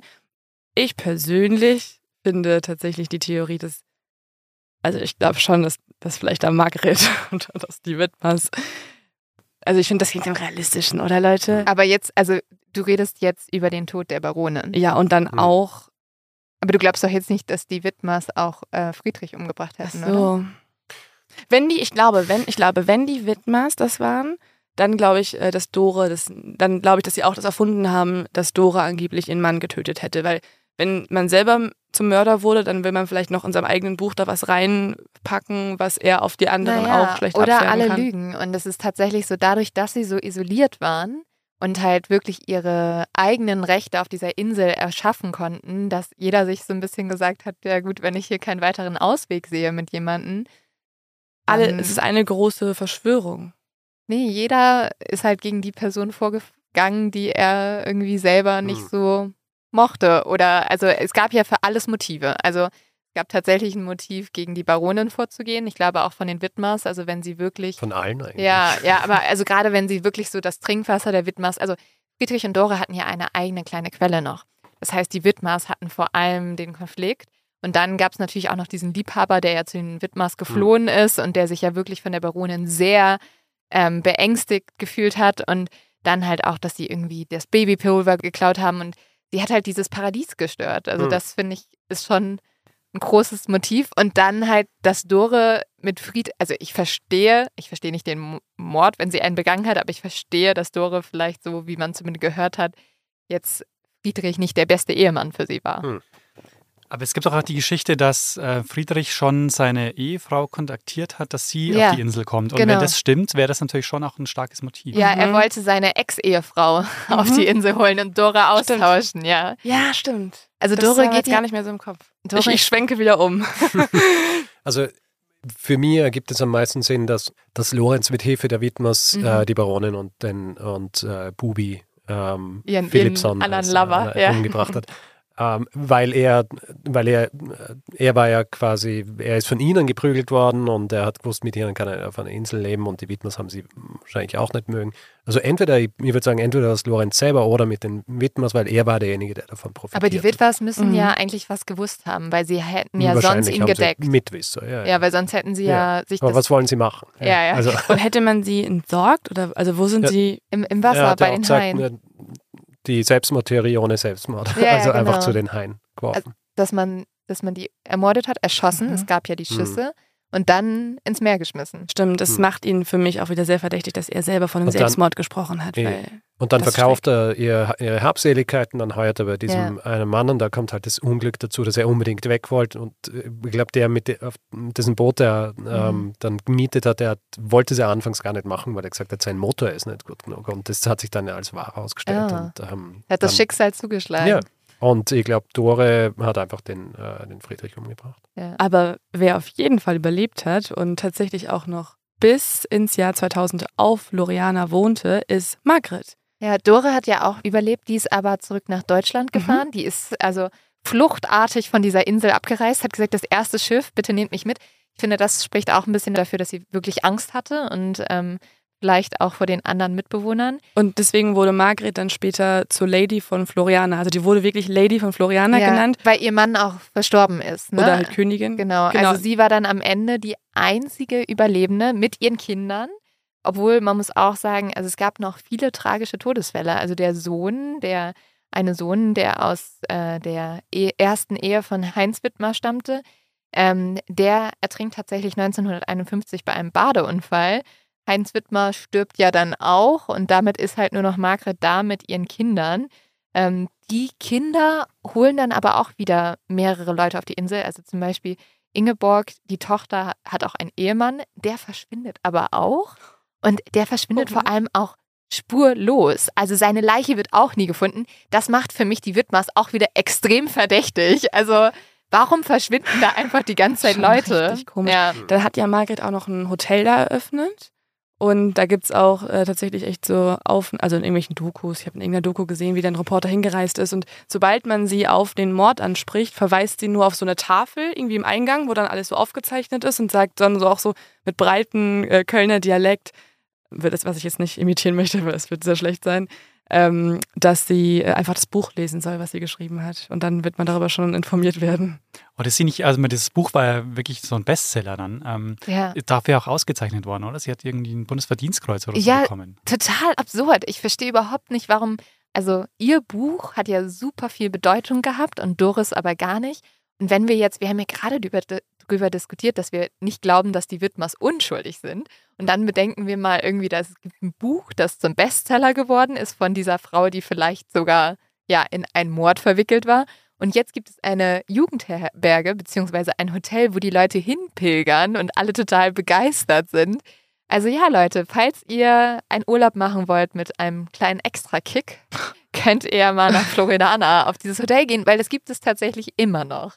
Wir haben ja tatsächlich auch einen zweiten Podcast. Also äh, wir haben die Nachbarn gemacht. Das war eine Investigativreihe, wo wir recherchiert haben, was in Hessen passiert ist. Das ist ein bisschen ernster als jetzt Mord auf Ex. Also wir trinken kein Bier währenddessen. Ähm, Du meinst, wir fahren jetzt nach Floridana. und ich würde tatsächlich mal besprechen wollen, ob wir nicht auch da investigativ mal versuchen, und was finden rauszufinden. raus, was passiert ist. Ja, mal gucken. Wir nehmen euch dann mit. Also ich glaube, es ist ja wahrscheinlich ähm, äh, äh, schwierig jetzt noch irgendwie tatsächlich äh, rauszufinden, also Mhm. wer jetzt, weil alle Leute, die beteiligt waren, sind entweder tot oder, Oder die wollen, wollen nicht die Wahrheit Und sagen. halt die Nachfahren, die Ja. natürlich auch positiv sprechen über ihre Eltern. Aber ich glaube, diese ganze Geschichte ist auch was, mit dem wir auch viel zu tun haben, wenn wir, äh, wenn wir Geschichten machen, dass, äh, dass wir nicht wissen, auf welche Quellen wir uns Mhm. verlassen Mhm. können. Oder was grundsätzlich eher eine Frage oder Problem der, der, der Geschichtswissenschaften an sich äh, sind. Und hier ist es halt auch so interessant, weil wir tatsächlich Leute haben, die dort waren und das, das haben wir selten bei, bei Quellen, die wirklich vor Ort waren und äh, nicht in einem, Ab, in einem Abstand von mhm. 10, 50, 100 Jahren davon Mhm. berichten, aber die alle natürlich unterschiedliche Beweggründe haben, warum Klar. sie bestimmte Dinge wie schreiben. Ja, das Und- ist echt super schwierig. Also voll der Jackpot, dass man eben diese Zeugenberichte hat aus erster Hand, aber ja, jeder mit einer eigenen Agenda. Ja, es man gibt muss, niemanden, der dagegen was sagen kann. Mhm. genau, und man muss halt immer überlegen, warum schreibt diese Person das? Tut sie es halt, um sich selber zu schützen? Tut sie es halt vielleicht auch einfach, ja, weil sie glaubt, dass etwas so gewesen ist? Also das ist ja auch zum Beispiel das große Problem. Deswegen wird bei der Polizei oder auch in Gerichtsverfahren haben Zeugenaussagen nicht so eine hohe Stellung, weil Menschen im Nachhinein Sachen verändern oder beziehungsweise einfach anders erinnern. Ja. Also ich könnte euch jetzt wahrscheinlich morgen anrufen und sagen, ähm, was, für einen, was für eine Farbe hatte mein T-Shirt und ihr sagt, ja, das war rot. Weil ihr Hm. das, oder wenn ich sage, Ja. war mein T-Shirt rot? Dann, ja, das war rot. So. Weil Hm. man sich da auch manchmal, also im Nachhinein einfach anders erinnert und dann sich auch Sachen wieder greift, die man halt dann mal gehört hat. Deswegen muss man sowieso immer alles doppelt bedenken. Und hier haben wir halt auch noch zwei Parteien, die ja auch noch beschuldigt werden, selber Sachen begangen zu haben. Deswegen finde ich es auch so schwierig. Ich finde tatsächlich unter dem Aspekt auch ein bisschen schwierig die Einordnung der Baronin, weil die wird ja als absolutes so Hasssymbol hier äh, aufgezeigt, aber sie ist ja schließlich auch verschwunden und man könnte vermuten, dass ihr etwas zugestoßen ist. Und dann würde ich sie natürlich auch möglichst unsympathisch machen wollen. Also ich würde sagen, wir verlinken sowieso mal die Quellen, die wir verwendet haben in, den, in der Folgenbeschreibung. Aber wie ist das bei euch, also wenn ihr jetzt eure normalen Podcast-Folgen macht, habt ihr mittlerweile so eine riesengroße Bibliothek mit tausend Büchern? Oder wie, also wie, wie ist eure Arbeit, wie ist eure Vorgehensweise? Oder ist Wikipedia schon auch manchmal so, ja, easy, Wikipedia. Also Wikipedia ist, ähm, verwende ich oft irgendwie so als Startpunkt. Mhm. Also einfach, wenn ich einen Überblick haben will, äh, da gibt es ja dann auch genug, ähm, also oft gibt es ja dann auch äh, Literaturhinweise und dann kann man sich, schaut man sich dort an, was da jemand geschrieben haben. hat. Wikipedia ist auch immer besser geworden, oder? Mittlerweile kann man Es da doch auf Kommt, Es ja, kommt ich auf den wollte auch gerade Artikel sagen. an. Und Also es kommt auf ja- den Autor drauf Ja, an genau. oder die Autorin. Aber es gibt ja auch oben das Symbol, ob die gesichert sind, also ob das irgendwie jemand geschrieben hat und das noch nicht geprüft wurde Ja, oder ob es schon- schon irgendwie Fakten Also es ist ein guter Startpunkt, um irgendwie Basisliteratur zu finden, aber meistens äh, schaut man sich dann, hat die Person später nochmal was geschrieben oder weil oft sind nicht die aktuellsten Werke drin und so weiter. Also ich würde Wikipedia nicht einfach davon äh, nicht, Aber wie nicht groß so ist eure abschreiben. Bibliothek? Zu groß. also ich versuche die meisten Dinge jetzt über E-Books ähm, zu machen, ist auch einfacher dann in der Vorbereitung. Wie voll ist Ähm, eure Festplatte? Ähm, ich habe mir einen neuen Computer gekauft mit, mit äh, 4 Terabyte. Damit ich. Oh, noch vier! Ja, ja. Das ist, das ist wirklich sehr, sehr viel.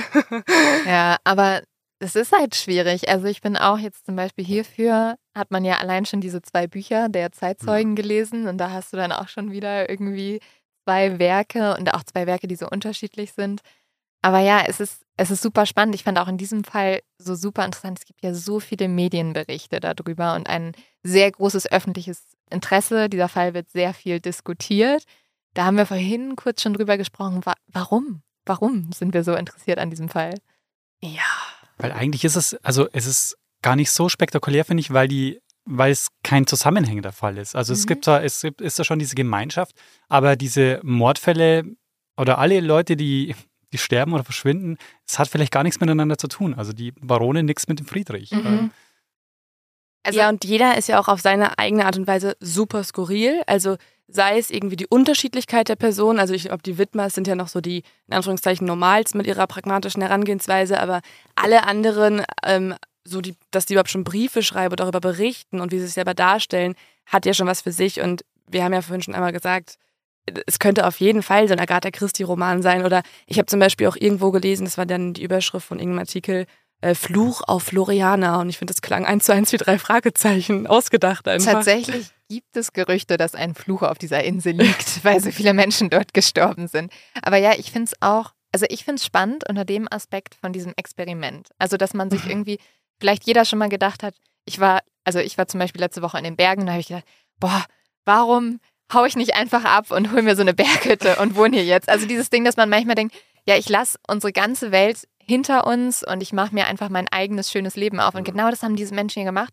Und sie haben uns aber so deutlich gezeigt, was vielleicht natürlich auch an den Charakteren lag, wo wir schon gesagt haben, die waren ja auch alle sehr speziell, aber sie haben uns sehr deutlich gezeigt, es geht eigentlich nicht. Man braucht halt Kultur und man merkt es ja auch daran, als dieser Millionär kam mit seinem Schiff und seinen, seinen Büchern und seiner Kultur auf dem Schiff, die haben dann irgendwie auch Musik da gehört und so, da sind Friedrich und Dore sehr, sehr gerne auch rübergegangen und haben das schon alles genutzt. Also Menschen, die eigentlich auf Kultur vorher verzichten wollten, finden sie dann doch in solchen Momenten, glaube ich, als, naja, ich glaube, die, die Psyche braucht das, der Mensch braucht sowas eigentlich und auch Regeln. Und gerade Friedrich, ich meine, Friedrich hat ja ein großes Sendungsbewusstsein. Eigentlich Mhm. wollte der ja die ganze Zeit Aufmerksamkeit haben. Ja. Nein, ich glaube, was hier auch so interessant ist, sie versuchen ja dieser gesamten Zivilisation und, und, und ähm, äh, der Gesellschaft zu entfliehen. Und was sie machen, ist, sie bauen im Grunde die Dinge nach, denen sie entflohen sind. Ja, und sie gehen eigentlich daran zugrunde, Mhm. an den Dingen, die, die, die sie eigentlich nicht haben wollten. Ja. Aber auch absurd, dass genau auf so einer Insel eben dieser Spruch nach Darwin oder die Evolutionstheorie nach Darwin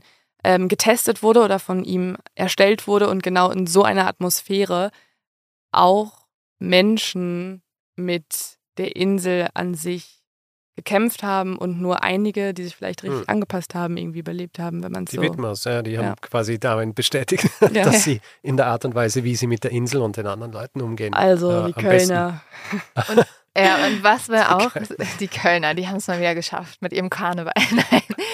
Und was wir ja auch sehen an diesem Fall, ist, dass es, glaube ich, schon, also dass wir schon ein Rechtssystem brauchen. Also dass es schwierig wird, vor allem wenn wir mehrere Menschen sind, wenn wir ohne Regeln existieren. Oder was meint ihr? Glaubt ihr, wir kriegen, also man könnte ohne Regeln Ich würde existieren? dieses Experiment gerne nochmal sehen mit Leuten, die nicht alle so exzentrisch sind. Also wenn jetzt nicht die Baronin gerade da ist oder ein Fri- Friedrich, wäre das Experiment ja vielleicht auch anders verlaufen. Vielleicht hätten die auch gesagt, wer hat Bock hier der Bürgermeister zu sein? Irgendwer wäre so, yo, ich mach den Job, irgendwer macht den, den anderen Job, irgendwer wird Bäcker, so. Aber das wären auch Regeln, aber die wären dann implizit. Die würden man sich dann, also da würden sich alle daran halten, weil sie denken, es gibt diese Regeln oder weil sie einfach sagen, es wäre vernünftig, sich an die zu halten. Aber es wäre dann, ein- wäre dann quasi so ein ungeschriebenes Gesetz im Grunde. Aber es wären auch Regeln. Ja, Und und, da müssten die Menschen sich halt drauf einlassen können. Und spätestens an dem Punkt, wo der erste Konflikt kommt, ob es jetzt einfach, also wir sind gerade in einem kleinen Raum zu viert und ob es jetzt einfach ist, ich nehme kurz dein, ähm, dein Bier und trink da kurz draus, also und du sagst, hey, das geht gar nicht.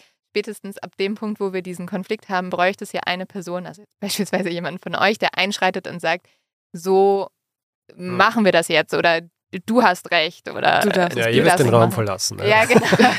Aber das Problem ist halt, wenn du diesen Raum nicht verlassen kannst, weil du auf einer einsamen Insel bist. Aber Ist ja. euer Problem. Ja. Aber genau, deswegen. Aber äh, eben, das äh, funktioniert dort nicht. Und ähm, also das ist das, was ich vorhin auch gemeint habe, dieses, sie versuchen solchen Regeln zu entfliehen und solchen Dingen, aber sie kommen natürlich auch drauf, es, äh, äh, es funktioniert einfach nicht. Ja. Und, aber hier äh, dann auch wieder interessant, dass, weil der Daniel auch von diesen impliziten Regeln gesprochen hat. Ich glaube, die, diese impliziten Regeln haben funktioniert zwischen den Widmers und, und, ähm, und den Ritters, als sie, weil sie mehr oder weniger dasselbe wollten. Und dann kommt quasi dieser Agent of Chaos äh, in Form der Baronin und wirft das Ganze natürlich noch einmal durcheinander und dann, dann zeigt so ein Gefüge, das relativ lose ist, äh, relativ schnell auch Risse, oder? ja. Wie ist es denn bei dem Kokosnuss-Menschen? Ich habe es jetzt nicht mehr so äh, ganz im Kopf, was tatsächlich passiert, aber äh, ähnliche Dinge, die auch in erster Linie auf, auf ähm, Befindlichkeiten der, einz der einzelnen Leute basieren, natürlich dann auch eben dieses Draufkommen, dass ähm, das Leben auf so einer kleinen Insel nicht so paradiesisch ist, wie man sich vorstellt. Also die Muster sind eigentlich schon immer dieselben. Ähm, äh, wie hat es äh, Sartre gesagt, dass die, die Hölle die anderen sind. Und Ja. so ist es schlussendlich auch auf jeder Insel, wo dann irgendwie Leute zusammengewürfelt werden. Also eigentlich hatte Friedrich schon die richtige Einstellung, wenn er gesagt hat, ich will einfach nur alleine chillen. Ja. In dem Sinne haben wir euch jetzt, glaube ich, jeden Traum vom Auswandern zerstört. Und ihr seid jetzt hoffentlich alle ganz glücklich, dass ihr zu Hause in eurem Wohnzimmer in dem, ähm, ja, Mehrfamilienhaus mit vielen Nachbarn sitzt und wir alle Regeln haben. Keine Ahnung. Ihr dürft immer noch gerne alle auswandern, aber vielleicht nicht nach Floriana. Also falls irgendwer, der gerade zuhört, auch selber seine eigene Theorie hat und sagt, oh Mann, sind die dumm, ja. ist doch so klar, ist doch so klar, ich weiß es, schreibt uns das ruhig mal. Also Geschichten genau. aus der genau. Geschichte, ihr habt jetzt auch einen Instagram-Kanal, ihr möchtet auch gerne Kommentare erhalten. Wir wollen auch liebe ja. Kommentare, nicht die Hate-Kommentare und, und, dann könnt ihr euch melden. Und ich würde noch mit einer Sache abschließen, was ja eigentlich auch eine... Ich habe auch noch eine Frage an euch. Ah ja, nee, dann macht ihr das erst, weil ich wollte, wir haben eigentlich immer so eine Rubrik, die heißt Leos Tipp. Ah ja. Da äh, sagt Leo am Ende noch was, ähm, was, die, was man sich irgendwie gut anhören, schauen, was weiß ich könnte. Und das würde ich gleich nochmal in die Runde schmeißen. Mhm. Aber sag, mach Ich habe nur die Frage, weil ihr immer so zu irgendwelchen Begriffen dann direkt eine Geschichte habt. Ist ja auch euer Job jetzt irgendwie. Ähm, und ihr wisst, woher der Begriff kommt und ihr wisst, wann das passiert ist und so weiter. Guckt ihr manchmal so Wer wird Millionär und denkt euch, fuck, das ist ja so easy. Ich muss da mitmachen. Ich weiß jetzt alles. Ähm, Tatsächlich ist es, glaube ich, anders. Wir, ähm, wir kokettieren eher mit unserem Nichtwissen, äh, weil ich, glaube ich, äh, das ist was, was, glaube ich, wichtig ist für uns, ähm, zu zeigen, dass wir zwar viel wissen, aber dass wir noch, also dass wir noch viel, viel mehr nicht wissen. Hm. Also ihr wisst viele so spezielle Geschichten also auch, oder? Ich würde euch auf jeden Fall anrufen, wenn ich einen Telefonjoker ja, hätte. bitte. Können wir das jetzt ja. sofort beschließen? Ich gehe da niemals hin, weil es wird nur peinlich. Aber ja. falls ich doch irgendwann mal wie Friedrich so ein bisschen Richard, denke, bitte. ich wüsste alles. Dann Nein, nicht ich, weil ich bin, mir ist nämlich auch gerade eingefallen, äh, und das ist auch typisch äh, für Dinge, die ich einfach einmal so sage oder das recherchiert habe. Es war natürlich nicht Sartre, der es gesagt hat, sondern Camus. okay, du bist raus als Telefonjoker. Camus. Nein, aber... Aber äh, nein, also ernsthaft gemeint so. Also habt ihr es oft, dass ihr irgendwie im Alltag ähm, irgendwas seht und ihr habt dann direkt irgendwelche Gedanken und, und für euch macht die Welt für euch ein bisschen mehr Sinn? Mittlerweile eigentlich, also schon ein bisschen mehr, seit wir diesen Podcast machen, weil eben unser Ding ist ja auch, dass wir, ähm, dass wir im Grund mit den Geschichten auch den Leuten helfen wollen zu verstehen, eben, mhm. warum wir jetzt in der Welt leben, in der wir leben. Und mir fallen natürlich also es ist so, ich vergesse auch viele Dinge wieder, die ich tatsächlich äh, recherchiert habe, aber viele Dinge ähm, ergeben, ob es jetzt wirklich hilfreich ist für mein weiteres Leben, wenn ich weiß, warum äh, was so historisch gewachsen ist und so weiter, sei dahingestellt. Es ist natürlich immer die Frage, wie sehr hilft uns Geschichte tatsächlich in unserem äh, Leben, aber es ist einfach ich mag es einfach, gewisse Dinge zu wissen, wenn ich durch die Straßen gehe und weiß, warum was so Und ihr habt immer ein Smalltalk-Thema, oder? Also oh man trinkt einen Kaffee und dann ist Stille das und dann ist schon so, schwieriger. Und das, ja, wir können ja immer sagen, dieser Serienmörder. Naja, vor oh allem Mann, niemand will crazy. unseren Smalltalk hören. Also das ist immer so, dann, dann irgendwie rede ich mit Freunden über was und neulich habe ich dann auf einmal angefangen, habe gesagt, ja, da gab's keine Ahnung, wie wir darauf gekommen sind, aber ich habe auf jeden Fall auf einmal von diesen zwei Schwestern erzählt, von denen wir mal, über die wir mal eine Folge gemacht haben, die am Ende haben die alle umgebracht in dem Haus. Und das, dann habe ich so angefangen, diese Geschichte erzählen und alle Leute guckten mich an auf dieser Feier und waren so, Lynn, also wir hatten einen guten Abend, bis du geredet hast. Also deswegen, ja, vielleicht. Ja, man möchte irgendwann noch zeigen, dass man halt schon was, dass man was weiß. und dann ist das halt aber sowas. Ja, ich weiß nicht, ob das Serienmörderwissen da immer so gut ist. Aber wie gesagt, wir haben ja, es ist ja auch viel Geschichte, was wir irgendwie machen. Bei uns ist es eher so, dass wir ähm, die Leute, glaube ich, positiv überraschen, weil sie nichts, also wir überraschen sie mit, mit skurrilen Fakten. Mhm. Und äh, das ist, glaube ich, was, äh, wo man manchmal so Leute catcht, wo, wo Leute, glaube ich, oft Geschichte langweilig finden.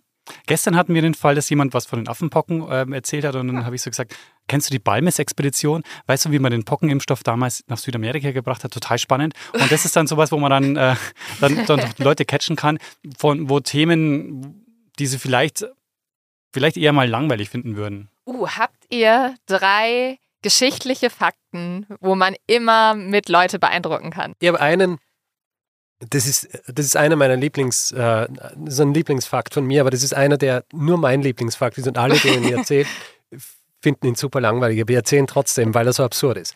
Äh, und zwar hat es mit unserer Zeitrechnung zu tun, ja, also, ähm, oder mit Schaltjahren vor ja. allem. Also Schaltjahre, es hat ja den gregorianischen Kalender gegeben, wo umgestellt worden ist und das ist in erster Linie gemacht worden, weil die Schaltjahre zu ungenau berechnet worden sind. Da haben wir zehn Tage verloren äh, in, ähm, was war das, 16. Jahrhundert oder 15. Äh, auf jeden Fall. Ähm, dann wurde das Ganze neu berechnet und dann hat es geheißen, okay, alle vier Jahre sind Schaltjahre, aber alle 100 Jahre fällt das Schaltjahr aus, um das Ganze auszugleichen. Das wäre aber noch immer zu ungenau gewesen. Also haben sie gesagt, das Ausfallen des Schaltjahrs, das alle 100 Jahre stattfinden soll, das wiederum fällt alle 400 Jahre aus. Ne? Das heißt, äh, und eines dieser Jahre war das Jahr 2000. Also das Jahr 2000, ah. da hätte eigentlich das Schaltjahr ausfallen sollen, weil es aber das 400. von diesen 100 Jahren war, ist es nicht ausgefallen und niemand hat es gemerkt, weil das Schaltjahr wie immer stattgefunden Das muss man erstmal über, immer übermitteln ja. an die nächste Generation. Wer, äh, ja, wer macht da sozusagen ein Buch und sagt so, dieses Jahr naja, das war, das war, ähm, das war eben der, äh, der Gregor, beziehungsweise die, die dann ah, ja. umgestellt haben auf den gregorianischen Kalender. Aber ich finde es so absurd, weil das ist tatsächlich was, was, ähm, was stattgefunden hat und ähm, man merkt es nur dadurch, dass nichts passiert ist. Ja. Und ähm, äh, ist eigentlich ein super außergewöhnliches Jahr. Außerdem ist natürlich auch ein neues Jahrtausend gewesen, ist auch nicht ganz schlecht. Und habt ihr noch einen Leo-Tipp? Also du meinst einen Podcast-Tipp? Mhm. Oder Podca also es kann Leo-Tipps, das ist ein bisschen komisch formuliert. Es könnte alles sein, also ein äh, Film, eine Serie, ein Buch, eine Zeitschrift Was oder du, ein Getränk. Es könnte, genau, es könnte das letzte Buch sein, das du gelesen hast, das du sehr gerne gemacht hast. Also ich finde zum Beispiel sehr passend, jetzt mache ich kurz einmal einen, um zu zeigen, wie es funktioniert, für dieser Folge den Film Into the Wild.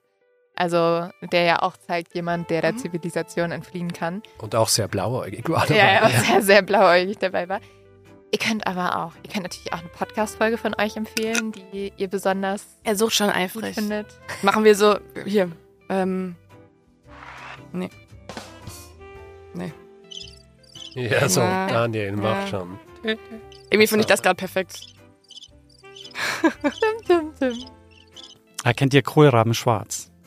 Nein, das Buch. Äh, nee, das ist ein Hörspiel, ist, ist, äh, ist ein Hörspiel, eine Hörspielreihe. Ja. Gibt es mittlerweile in zwei Staffeln. Ja. Und ähm, das sind so, ähm, so Fälle, also es ist so, es ist so ein Ermittlerteam mhm. und äh, diese Fälle drehen sich immer, das ist so ein bisschen mythisch, weil die drehen sich um, ähm, also der Kern sind immer Märchen. Ah doch, das kenne ich. Und der Michael Kessler, Michael Kessler spricht die Hauptrolle. Mhm. Ähm, und, äh, der Rattenfänger oder so war da auch mal, oder? Oder ähm, kommt gerade? auch vor, genau. Also es, es, kommt ganz viele Märchen. Also jede Folge ist im Grunde basiert auf einem Märchen und äh, ist total spannend, weil ähm, das hat, also die, diese Märchen werden so in die Gegenwart äh, getragen und es ist total schöne Dynamik ähm, der, der Schauspieler und Schauspielerinnen, die da mitsprechen. Und äh, das habe ich total gerne gehört. Jetzt zwei Staffeln habe ich wirklich so weggebinged. Uh, ah, ja, das muss ich mir hey. auf jeden Fall auch mal anhören. Das ist doch sehr gut, das merke ich mir. Also ich glaube, wir haben alle unsere Rubriken abgehakt, die wir diesen Podcast uns selbst erschaffen haben. Und ähm, ich fand es sehr, sehr cool von euch, die ganzen Fakten zu bekommen.